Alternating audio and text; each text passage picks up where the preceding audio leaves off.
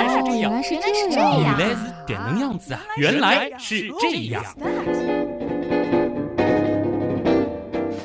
欢迎来到《原来是这样》，各位好，我是旭东。我是姜文，哎，姜文啊，嗯，想问你这样一个问题啊，什么呀？敢问你几岁了？十八？能诚实一点吗？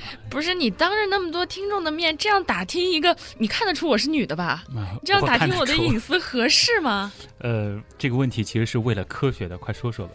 嗯，好吧，少女芳龄二十六。那么旭东话说你几岁了呢？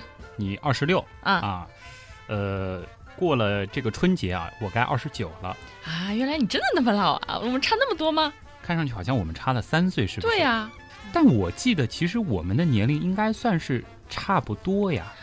对呀、我感觉我们好像都是八零后。对，其实都是八五后，嗯，为什而且么？其实我们的出生的年份差的好像就一年吧，你就比嗯我小一届，对不对？对啊，如果按读书的年龄算的话，对对对，这个比一比身份证吧。来吧。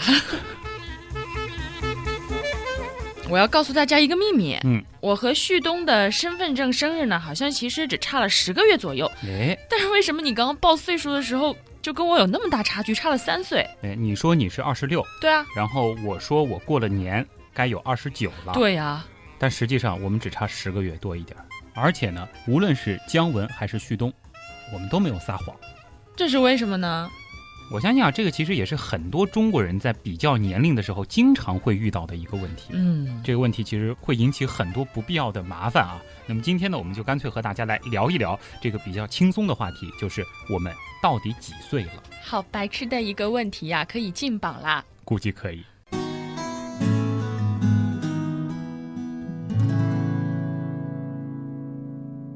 嗯，其实我们之前出现的这个年龄争议啊，最主要的问题就是出在了一个用的是周岁，一个用的是虚岁。对。那么我相信大部分我们这一代的中国人啊，其实对虚岁这个还是搞不太明白的吧对？，其实虚岁呢，也是我们今天这期节目最主要的一个主题了啊。去年的这个时候，我们曾经花费了大量的篇幅来和大家说了说我们的农历体系。如果说大家不愿现在就把这个节目给暂停，跑去回听的话呢，啊，帮大家简单的来复习一下，就是我们国家所使用的这个传统历法呢，其实是一种阴阳合历。那么既有根据太阳运行而来的节气中气和干支历体系，也有根据月亮盈亏而来的初一十五。那么嗯再比如说，冬至必须在十一月以及十九年七闰等等的一系列的方法，把太阳历和月亮历进行了一个阴阳调和。我们其实之前也说到，农历的发展它是有一个过程的，在先秦时期，每个月有多少天，这个月它到底是不是闰月等等，其实都有着一定的随意性，甚至说遇到新帝登基的时候，日期呢还得进行相应的调整。嗯，这个我知道。哎，于是乎呢，很多老百姓其实就搞不清楚今天到底是几月几号了。那这就太奇怪了，古人都不记得自己生日，也不知道自己到底几岁吗？这其实也未必啊，中国人啊。很早就开始记忆自己的出生日期了，这个不是我瞎说的，呃，因为有据可考。嗯，只不过呢，最初啊，并不是像我们这样记几月几号，他们用的呢是干支纪日的形式。说到这个干支，常听原样的朋友应该已经不陌生了啊。如果说还有朋友对于这个干支纪日觉得有些陌生，那么赶紧回去听去年的那期，你的生肖可能错了，这里边说的非常的详细。那么简单的来说，就是我们经常说的这个生辰八字。生辰八字封你个东半仙，民族小课堂又要开课啦，来吧。我们上次讲生辰八字的时候，其实就提到了天干和地支啊。嗯公元前四世纪的时候，著名的诗人屈原在他的《离骚》当中就写到了“设题真于孟邹喜，为庚寅无以降”。这意思说的是什么呢？说自己啊是出生于寅年正月的庚寅日。那么这里的庚寅呢，其实就是中国古人用来记日的方式了。哦，还是不知道他是哪天生的。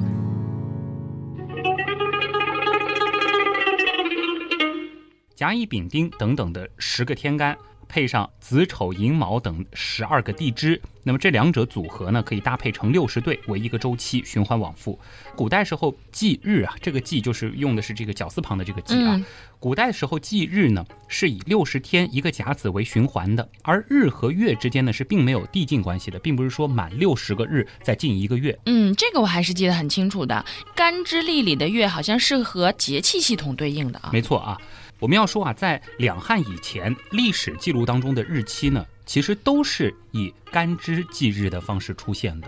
不信啊，可以去找一些战国时代，或者说是春秋时代，或者在以前的一些人名，你会发现大量的人名里边都会有什么壬呐、嗯或者说是什么丁、什么卯，有各种各样的天干地支的组合。他们会用日子来起名字。对他们通常会用自己出生的那一天就直接来起自己的名字啊。这个当然涉及到了我们以前的这个命名体系，这个可以开另外一个篇啊。省心的。对历史记录当中的这个日期呢，都是以干支纪日方式出现的，这就直接决定了出生日期的记录方式啊。比如说，呃，春秋时候的一个诸侯鲁庄公，他呢是生于公元前七百零六年九月的丁卯，丁卯这是一个日子啊。嗯，那么和他的父亲鲁桓公呢是同月同日，因此呢就给他取名叫姬同。这什么意思？日子一样的意思吗？。对，意思就是说同月同日生啊。哎呀，可是大家想一想，如果说鲁庄公的生日是按照数字来记录的，比如说是九月的第十八天，嗯，那么很显然，他这个丁卯日就很难和他父亲的这个丁卯日相同了。呃，不过作为一个数学是体育老师教的人，我表示开始有点晕了。反正我知道这一点就行，对吗？就是在干支纪日时代，两个都是九月丁卯出生的人，放到现在，其实他们的生日很有可能是不一样的，对吗？对他们生日相同的概率其实很低啊。呃，其实总结的很好嘛。看来接下来可以做一道应用题玩一下了。嗯，好怕。那么，其实，在《左传》当中呢，就记载了一个普通老者给官员出的一道算术应用题。公元前的五百四十三年，晋悼公的夫人向国人发放救济粮，绛县呢有一个老人前来领取。当时呢，负责的小吏就询问他的年龄啊，这个老人就回答说了：“我只是一个地位卑下的小民，不知道该如何计算年岁。我只记得我出生在正月甲子日，那是一个朔日。到现在呢，第四百四十五个甲子已经过去三分之一了。哎呀，这个老先生是存心不想领粮食吗？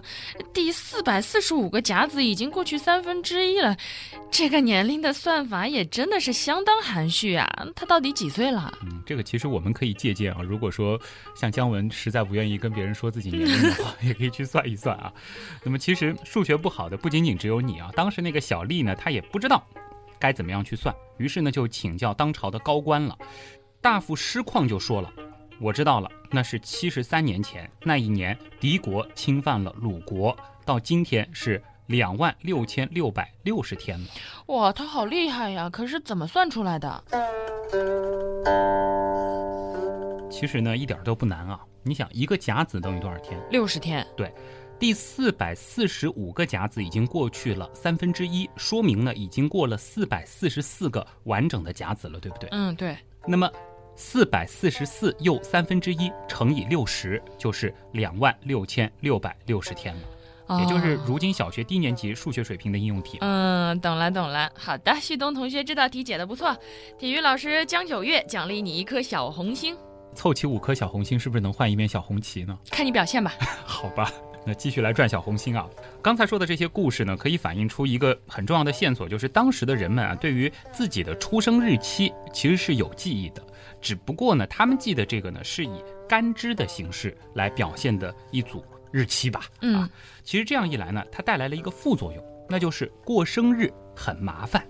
对哦，因为一个月只有三十天左右，但是表示日的天干地支组合却有六十种。嗯，这样一来呢，那个生在正月甲子日的老伯，如果他就得挑正月甲子来过生日的话，那就得隔好几年才能过一次真正意义上的生日了。好惨啊！所以呢，就有一派观点认为啊，说在两汉以前啊，以干支记录的出生日期是不利于中国人产生生日的概念的。啊、我这回好像是有点真懂了，就是好像二月二十九号这天的朋友啊，虽然可能说只过了六次生日，但是他的年纪呢却已经二十七岁了。对，但是放到中国的先秦时期啊，这却是一个普遍现象啊。嗯，哎，不过这到底跟虚岁又有什么关系啊？你想一想，生日的意义是什么呢？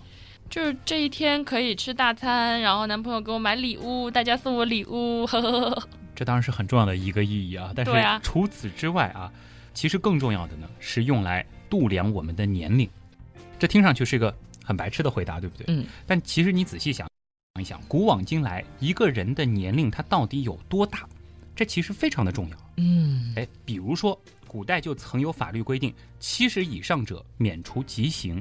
你想，当法律条文和年龄的界限相关的时候，你怎么操作，它就事关生死了，对不对？对，这绝对不是一个无关痛痒的问题啊。所以说呢，虽然古人或许搞不清该怎么样去过自己的生日，但是自己的年纪具体应该怎么计算却非常重要。他们应该得有一个准则来确定我今年到底几岁，对不对？对。那么假定啊，姜文你是当时的一个政策制定者，嗯，在你面临着没有办法通过老百姓具体过了几次生日而确定他们的年龄，更何况每个月有几天，哪个月算作闰月等等，都是极不稳定的等等这些困难的话，你会怎么样去定义老百姓的年龄呢？哎呀，这领导不好当啊，我脑袋都大了。不过要是我呢，我觉得我肯定会想一个一刀切的办法，比如说弄个特殊的时间节点。举个例子啊，比如说咱们现在一月一号，嗯过了这天，大家一起老一岁得了。bingo，嗯，恭喜你，当时的统治者和你的想法是一样的。哇，我还是挺有领导的头脑的嘛。这其实也只是受限于在先秦时期的这个立法还不够完善啊，嗯所以说呢，当时就只能用这样子的一个办法，不管你的生日是几月几号，过了某一天，大家集体长一岁。至于挑哪个时间节点比较好呢？你想，你挑的是现在公历的一月一号，对不对？对那么当时没有公历的这个概念，必然是想我们自己立法的这个过年嘛，新年的第一天，哎，过年这一天似乎是最合适的一个选择了。毕竟大家都不太容易搞混这一天嘛。对的，呃，听听外面放爆竹的这个声音，应该知道今天是过年了啊。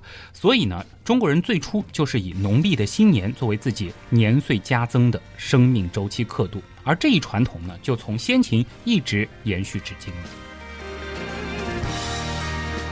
没想到啊，这个历法的不同还会影响到年龄的计算方法。是，这下我总算弄明白了，为什么大人总爱说过了一年你又长大一岁了，而且这里的过一年还必须得是农历年的正月初一才行。是，所以说咱们听众当中如果有做爸爸妈妈的啊，嗯建议以后过公历新年的时候呢，就别和孩子唠叨又大了一岁这样的问题了啊，等到过农历年的时候再说，免得孩子们和我们当时一样，就完全搞不清楚状况。孩子们说我怎么过两个月就长一岁？过个生日说大一岁，过个新年大一岁，过个农历年又大一岁啊。就是，说回到前面的这个虚岁的问题，这其实呢是后来才有的一个概念。就好比我们现在聊八月十五这个日期，你是不是会有一个纠结，就是我到底说的是公历还是农历的？对，如果说我们把这个日子放到公历并没有传入的古代，大家其实并不会有这样的困惑，嗯肯定是中秋节嘛，对吧？因为当时人们的概念里，肯定历就是历，没有农历和公历之分。是。公历传入之后呢，对年龄的计算呢，其实就有了一个相对更加精确的方法了。就是说，除了二月二十九号这样的特殊情况，我们到底几岁，只要数一数出生以后，不包括出生那一天，我们过了多少个生日即可。外国人的周岁呢，其实指的是我度过了的时间长度。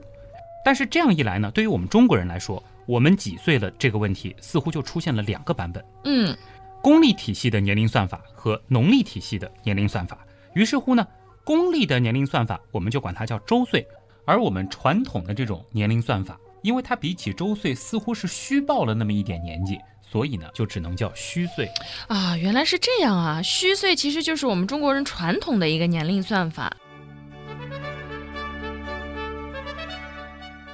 不过虚岁到底应该怎么算呢？能帮大家梳理一下吗？因为我觉得，尤其是现在的很多小孩，其实都搞不太清楚。嗯我就听说过什么过了公历生日就虚一岁，也有说什么过了春节虚两岁的，嗯，再加上还有很多什么乱七八糟的，说大月生的虚一岁，小月生的虚两岁，真是乱到不行呢、是，甚至还听到过什么虚三岁的这种奇怪的说法、啊根本搞不懂。这个呢，其实倒一点都不难啊。简单来说，无论你生于一年当中的哪一天，按照虚岁的算法，是从你出生的那一刻，你的年龄就已经记作一岁了。啊因为不管你在这一年的年头还是年尾，你都在这一年里先占了一个坑。嗯，这里说的这个年指的是农历年啊。那么在你出生之后，每过一个农历年，那么你的岁数呢就往上添一岁，哪怕你是在除夕那天生的，过了春节，按照传统的算法，你就已经两岁，嗯，一下就老一岁。是，这个怎么去理解呢？是因为在你的生命当中，你已经经历了两个农历年份。嗯，有的朋友可能会理解这个说虚岁是我们中国人尊重母亲，啊，觉得我们生出来之前在母亲的怀里啊，对对对，十月怀胎这样一个时间。但其实呢，大家可以想一想，如果说按照这样子的一个逻辑，如果说母亲她怀你的时间是跨越了一个春节，嗯，那是不是说你在她肚子里的时间就已经占了两个年份呢？好苦啊。啊所以说呢，把母亲怀你的这十个月的时间记作一岁的这个说法呢，并不是特别的靠谱。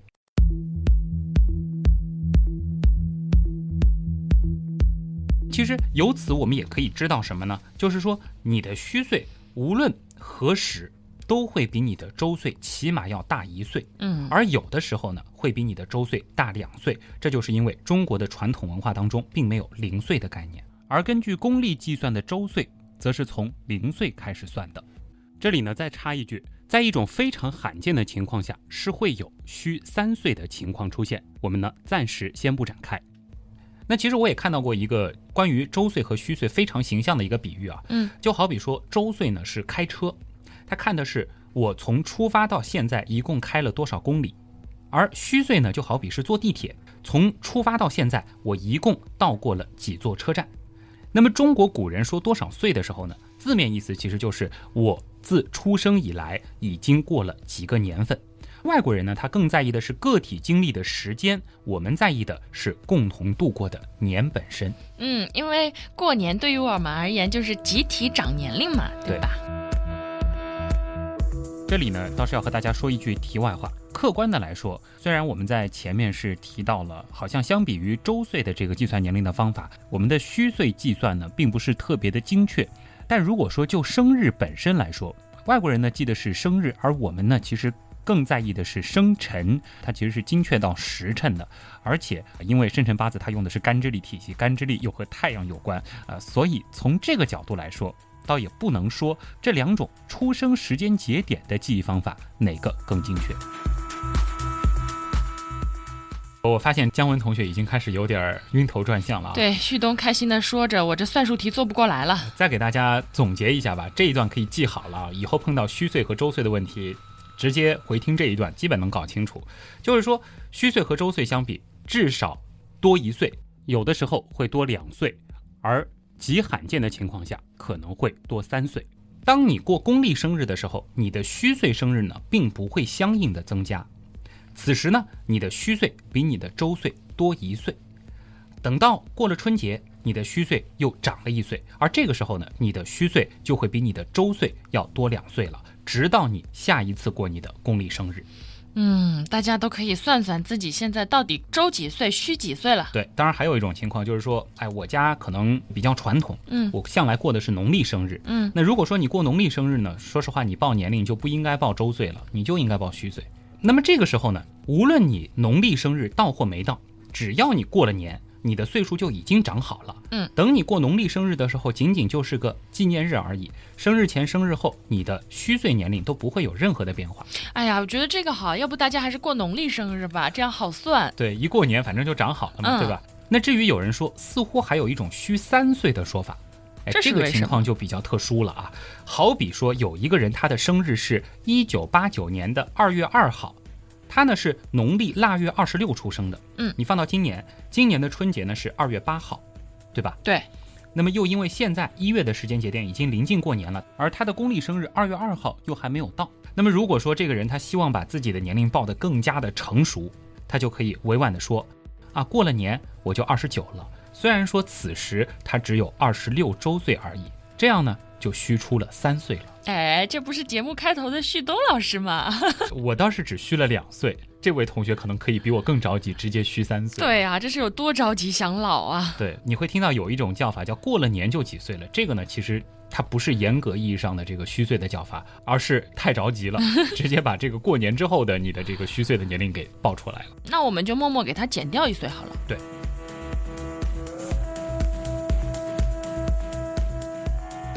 这还没完，如果说大家仔细的去观察公历和农历的这种周期的话，就会发现，其实真正意义上的虚三岁也是有可能出现的。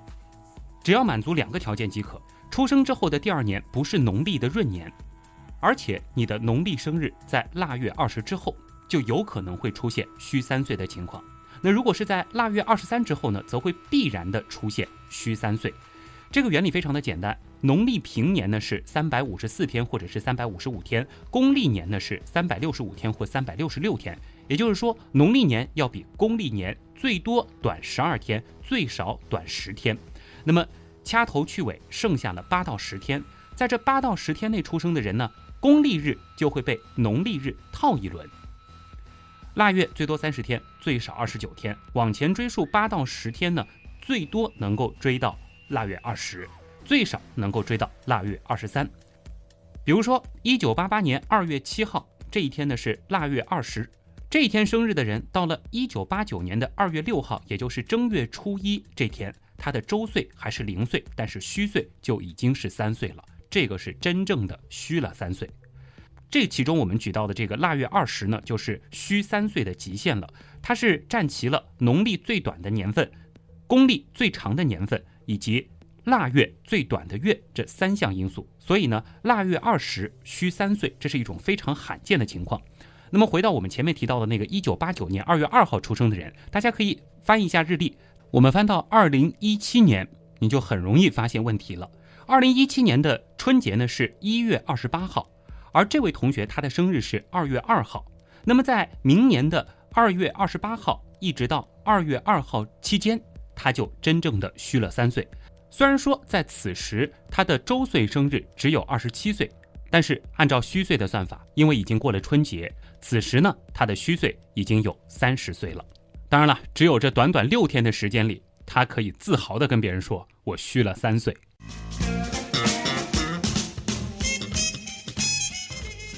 正是因为现在有着虚岁和周岁并用的情况，其实才导致了咱们现在的中国人啊，在彼此交流年纪的时候，有了那么多委婉的空间啊。这你想要把自己报成熟一点呢，就用虚岁啊，甚至用过了年几岁这样的超级虚岁；你想要年轻一点呢，老老实实的报周岁就好了。但其实我个人觉得，直接报个出生时的公历年份，省时省力嘛。嗯，这个主要问题现在是解决了啊，但是被你说着说着，我就有个小疑惑了。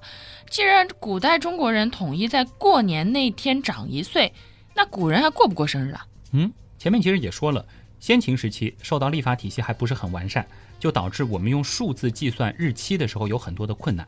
但其实到了汉代以后啊，历法呢是有了很大的进步。我们根据天象就可以较为准确地推算出今后多年的历谱。这个我们曾经讲历法的时候也说过，这就为数字记日的产生准备了前提条件。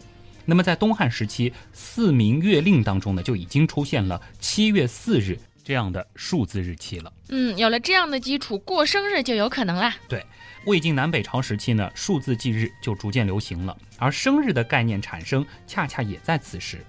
随着历法的不断完善，每天的日期呢也能够可靠的提前确定下来。那么，按照顾炎武先生的说法，以年为循环周期的生日概念也就在齐梁时期产生了。那根据考据啊，最早提到生日活动的呢是南北朝时期的严氏家训。到了唐代呢，皇帝就已经开始会庆祝自己的万寿节了，这就是生日。他的生日。对。那么宋代以后呢，中国的平民老百姓也开始大过寿诞了。顺便说一个小知识啊，按照中国民间的习俗，通常呢是将四十岁以下的诞辰纪念称作是过生，而过了这个界限呢，就叫做做寿。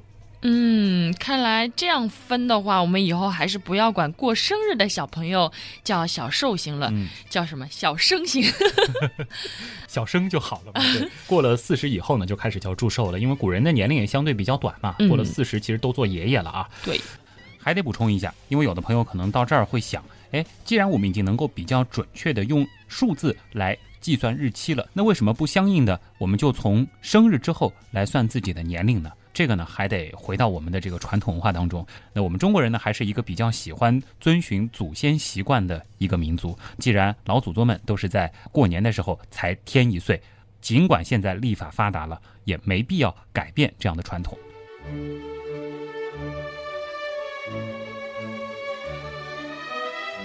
说起过生日，我突然想到一个有点相关的小问题啊。毕竟现在城里更多的人还是喜欢过公历生日嘛。对。那么，比如说我今天过生日，那我到底是今天就长了一岁，还是说我要到明天才长了一岁呢？这个问题其实要回答起来非常的简单，而且在中国非常的确切，因为它有法可依。哦。咱们原来是这样，很少引用法律条文啊。嗯，根据最高人民法院关于审理未成年人刑事案件具体应用法律若干问题的解释的第二条，好专业。刑法第十七条规定的周岁，按照公历的年月日计算，从周岁生日的。第二天起算，啊，太好了！那原来按照法律，我应该是在生日那天的二十三点五十九分五十九秒吹灭蜡烛才好。对，因为只有说是过了这个时刻，我才真正的长大了一岁。嗯，多了整整二十四个小时的缓冲期呢。哎，现在的女生啊，怕老真的是已经怕到锱铢必较的程度了。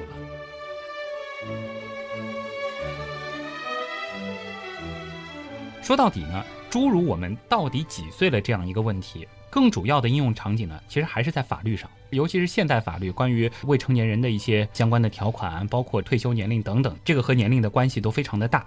而对于我们每个个体而言，我们现在到底几岁了，其实并不代表着我们还能活多久，以及我现在有多成熟。那当然啦，因为比起根据立法推算的日历年龄，我们其实更应该关注的是咱们自己的生物学年龄，还有心理学年龄。哎，有这么多年龄之分吗？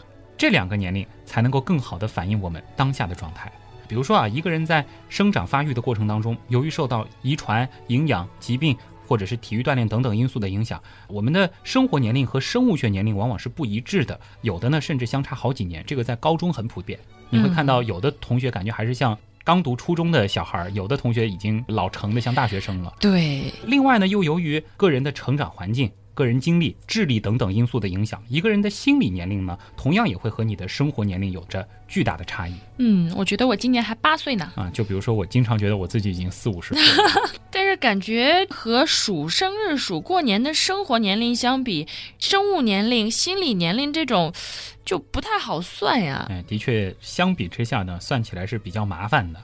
那么目前而言呢，生理和心理年龄的测定。虽然说不如生活年龄的测定那么的简单精确，但已经有了非常多的比较成熟的估算方法了。当然用的是估算啊，嗯啊，比如说，医生或者是法医可以根据骨喉线的闭合情况、牙齿的萌出与磨损的情况等等，来判断一个人的生物年龄。而发展心理学当中，其实也有非常非常多的方法可以衡量一个人的心理成熟与老化的程度。这个其实我相信大家也都做过类似的心理年龄的测试题，虽然说这个并不是特别的严谨，但也可以通过这个来感知一下心理年龄到底是怎么一回事儿。当然，真正评估一个人的心理年龄是需要有专门的心理医生给你仔细的面对面的去评估的啊。总而言之呢，我觉得啊，比起纠结咱们现在到底几岁了，倒不如好好的来关注一下现在的我，生理上是否足够的健康，心态上是否依然的年轻。没错，原来是这样。就是这样。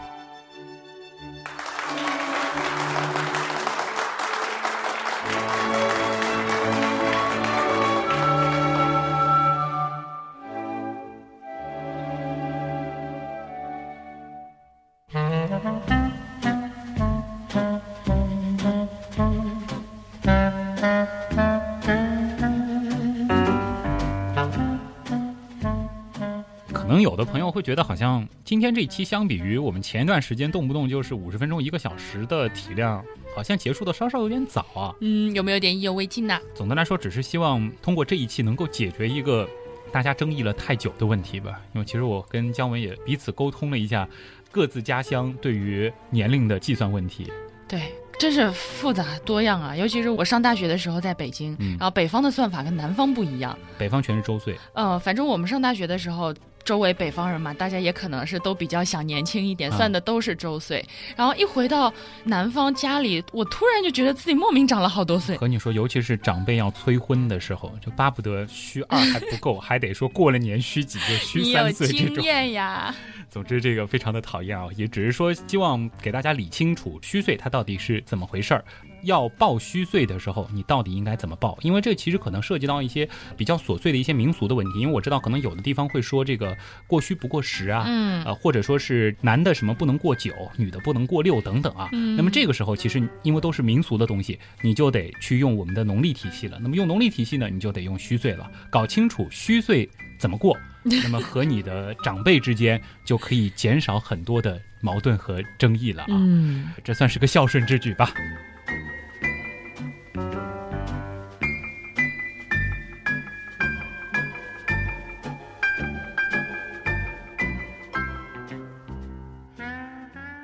其实接下来呢，想给大家来补充一个比较好玩的知识啊。我们前面其实提到了测生理年龄的方法，其实比较科学的应该是去测骨龄，啊，或者说是等你变成白骨以后，由法医通过一些这个对你的整个骨骼的观察。来这个就进行一个更进一步的判断，对。但是你们说我也不想去这个医院去测什么骨后线的闭合情况等等的，那怎么办呢？给大家说几个并不是特别的科学，但有一定参考价值的小测试吧啊。嗯。可以综合的来判断你身体的一个老化的程度啊，它分为记忆力、柔韧性、肺功能、心肺循环系统、反应能力、平衡感，还有皮肤的紧致程度啊。其实这几个指标，如果说你都是比较好的话，就相对来说你的生理年龄一定是比较年轻的啊。那我们现在可以测一下吗？我们可以一起测啊，来吧。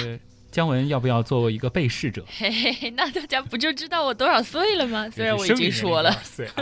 第一题呢是和记忆力相关的，这个呢其实挺简单的啊，大家呢可以默记二十个词六十秒。这个词呢可以是名词，可以是形容词，可以是动词等等，各种各样都行啊。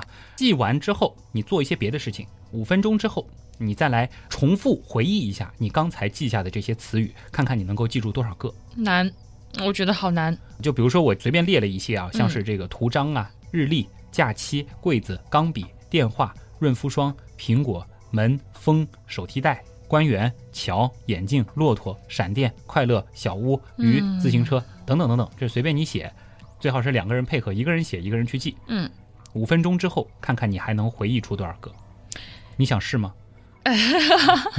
我觉得这个好难啊。这是一种方法。嗯，那么根据这个呢，如果说你能够最后记住十七到二十个，基本上就是全对。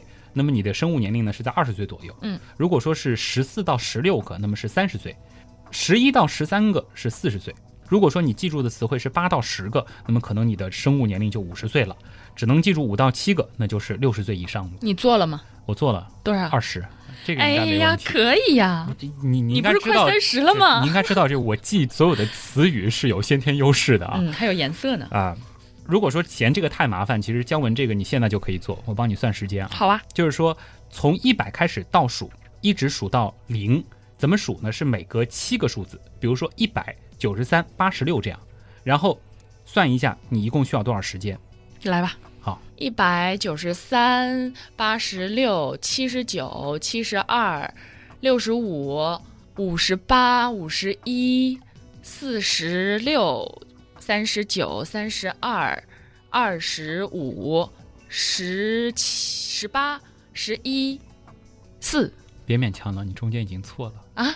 错了吗？你五十一直接就跳到了四十六，这中间差七个吗？五十一减四十六等于哎，上交两颗小红心吧。那这怎么办？这代表我年龄是多少啊？这个如果说数错了的话，这可能会有点问题，所以说得仔细的去数，你不能光求着这个速度，呃，嗯你得仔细的去算，仔细的去数啊。如果说你需要二十五秒以上的时间，这个代表你的大脑就已经可能正在衰老了。完了完了，这要好好认真的去算一下。那天深夜的时候测了一下，但是是在人特别疲劳的时候，嗯，呃，好像是要二十八秒，说明我也得关注一下我的这个大衰老期啊，这个是跟记忆力或者说是这个大脑的反应能力有关的。嗯那么第二个呢是柔韧性，这个我觉得我小学四五年级的时候基本上就是五十岁以上，啊，这个柔韧性我也不行，从来都不行。两脚合拢，挺直双膝，然后屈身弯腰，伸直双腿，然后测量一下手指距离地面的差距，这个马上就能知道答案。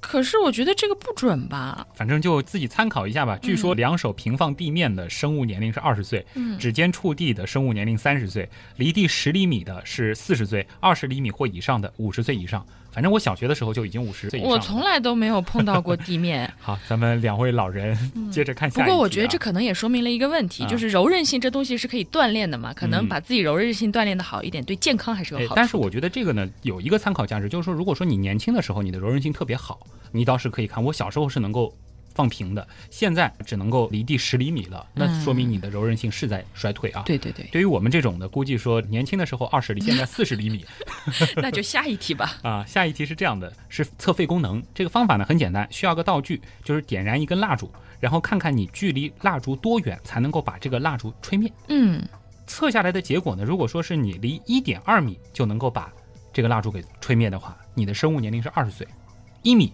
那是三十岁；如果是零点八米四十；零点七米五十岁；小于零点七米，那么你的生物年龄就大于六十岁了。这个我觉得应该还比较容易。但是呢，还是有一些个体差异的，比如说这个男生的肺活量普遍要比女生大这还是得对照自己的过去和现在来进行一个衡量啊。没错，那么下面一个呢是心脏的循环系统，这个呢也比较好测。饭后去散个步，微微出汗之后啊，嗯安静的坐下休息十分钟，然后呢测一下你的脉搏。嗯，如果说你在休息十分钟之后，你的心跳啊能够恢复到每分钟六十次以下，那么说明你的这个生物年龄呢还是比较年轻的，二十岁以下。那如果说是六十五次左右，那就是三十岁；七十次左右是四十岁；七十五次左右是五十岁；八十次及以上，那可能就是六十岁了。哎，又五十多了，你觉得五十多吗？五十多了。好吧。还有就是反应力，哎，这个很好玩啊。这个家里得找一把比较长的尺，最好是有那种四五十厘米的这种长的尺，然后呢找个助手站在你面前，助手是轻轻拿住尺的一端，捏着刻度较大的一头。嗯，那么刻度为零的这一头呢，是和你自己的手处在同一高度。嗯，那么你就随时做好准备，抓住助手松手落下来的那个直尺。那你看一下你抓住的这个直尺的位置，这其实是一个刻度，嗯，对吧？那么如果说只有八厘米，那说明你的这个反应非常的快，刚一松脱你就捏住了。那么你的生物年龄呢是二十岁左右，十五厘米三十岁，二十厘米四十岁，二十五厘米五十岁，三十厘米六十岁，没抓住怎么办？七十岁以上。通常应该不会吧？哎呀，我怎么觉得这些测试都感觉让我心里觉得很害怕，方方的。还有一个呢是跟这个平衡感有关的啊，这个呢是说单腿站立，然后呢是闭紧双目啊，两个眼睛闭起来，抬起另外一只腿的膝盖，双臂平放，可以借助双臂的摆动来保持身体的平衡。那么当你失去平衡，另一只脚着地的时候，这个测试就算结束，找个人帮你计时然后测的是时间，啊。这个我觉得我生物年龄也在六十岁以上，你测了？平衡我一直挺差的。哦，单脚站立时间六十秒甚至以上的，说明这个是生物年龄二十岁左右；四十到五十九秒的三十岁，三十到三十九秒的四十岁，二十五到二十九秒的五十岁。单脚站立少于二十五秒，生物年龄六十岁或以上。我基本上六十岁或以上我觉得也是。这个闭上眼睛，我觉得其实保持平衡是很难的。啊，大家可以试试，我觉得。可以试试看，帮助我们看看是不是我们真的老了，还是这些测试本来就有调整的空间。因为我看到这个测试呢，我觉得只是想分享给大家，它有一定的参考价值，但真的不能全信啊，嗯。当做一个谈资吧。最后一个，我觉得我还挺有信心的啊，就是测一下你皮肤的紧致程度。嗯，这个其实因为衰老和整个人的这个外貌的这个反应还是比较直观的嘛。对。那么方法很简单，用你的这个大拇指和食指啊，将你另一只手手背上的这个皮肤捏起来，然后保持十秒钟。啊，十秒钟到了之后呢，松开你的手指，看一看捏住的这个皮肤需要多久才能够恢复原状？这个瞬间我刚刚一直在捏啊，嗯，是瞬间吗？好像不是瞬间，难道不是瞬间吗？怎么办？我是瞬间啊，这个如果说皱纹立即消失呢，你的生物年龄应该是在二十岁以下；如果说是反应距离有两秒钟及以下，那可能是在三十岁以下；三秒及以下，四十岁以下；四秒及以下，五十岁以下。那么反应距离在五秒以上，那你的生物年龄六十岁或以上。你捏一个我看看。十秒啊，嗯，已经捏了很长时间了，没了。哎，没想到旭东还很年轻嘛。你 看不出来真的是有那个皱纹的恢复时间。我觉得是有，不过呢，像我这种平时下了班的家庭主妇，会不会经常洗碗？会不会还是不一样呢？啊，好吧，基本上就是一个小测试，大家可以随便去测着玩，但也别太当真啊。啊，好，差不多可以和大家说再见了啊，不过说了这么多后面的测试，不想聊了，我想去做锻炼了。只能调整心理年龄了吧，让自己心态年轻一点儿。再说一下我们的互动平台啊，欢迎大家到我们的个人微博，我的微博是旭东，姜文的微博是乖乖猫仔君，嗯东是上面一个山，下面一个东，君是细菌的菌，对，这是我们的微博。那也可以关注我们节目的微信公众号和百度贴吧，都是旭东刀科学。另外呢，也可以加入我们的 QQ 群“原样刀友会”，进群密码呢是原来是这样。那么在上个星期呢，QQ 群里的原样文案组也已经悄悄成立了。这个群呢，进群是需要验证才能通过。有希望通过原样这个平台分享你所熟悉知识的朋友呢，也可以到这个群里走一走，瞧一瞧。好了，本周的原来是这样，就是这样了。我是旭东，我是姜文，咱们下周再见吧。拜拜。 Ils ne se sont jamais dit le plus petit mot d'amour. Ils se baladent dans la vie en copains de toujours. Ils pensent que c'est démodé de se l'avouer qu'ils s'aiment. Ils ont des joues de gamins mais leur cœur est déjà loin. C'est le temps des n'importe quoi, âge tendre et tête de bois. Ils vont tous les jours, tous les jours au cinéma. Quand ils sortent du ciné, ils prennent un Coca-Cola. Et comme des habitués, ils écoutent la machine qui fait Elle s'habille comme lui. 那么，中国人，那么中国古人说多少？哎，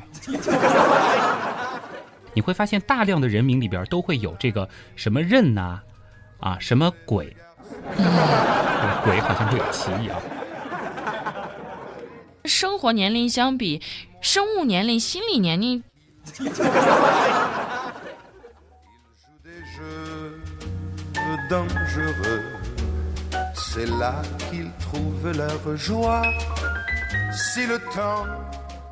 一百九十三，八十六，八十六，七十九，七十二，五六十五、五十八、五十一，然后五十一、四十四、三十七、三十、二十三、十七、十三，又不对。二十三减七等于十七嘛？哦，十等于多少？十六。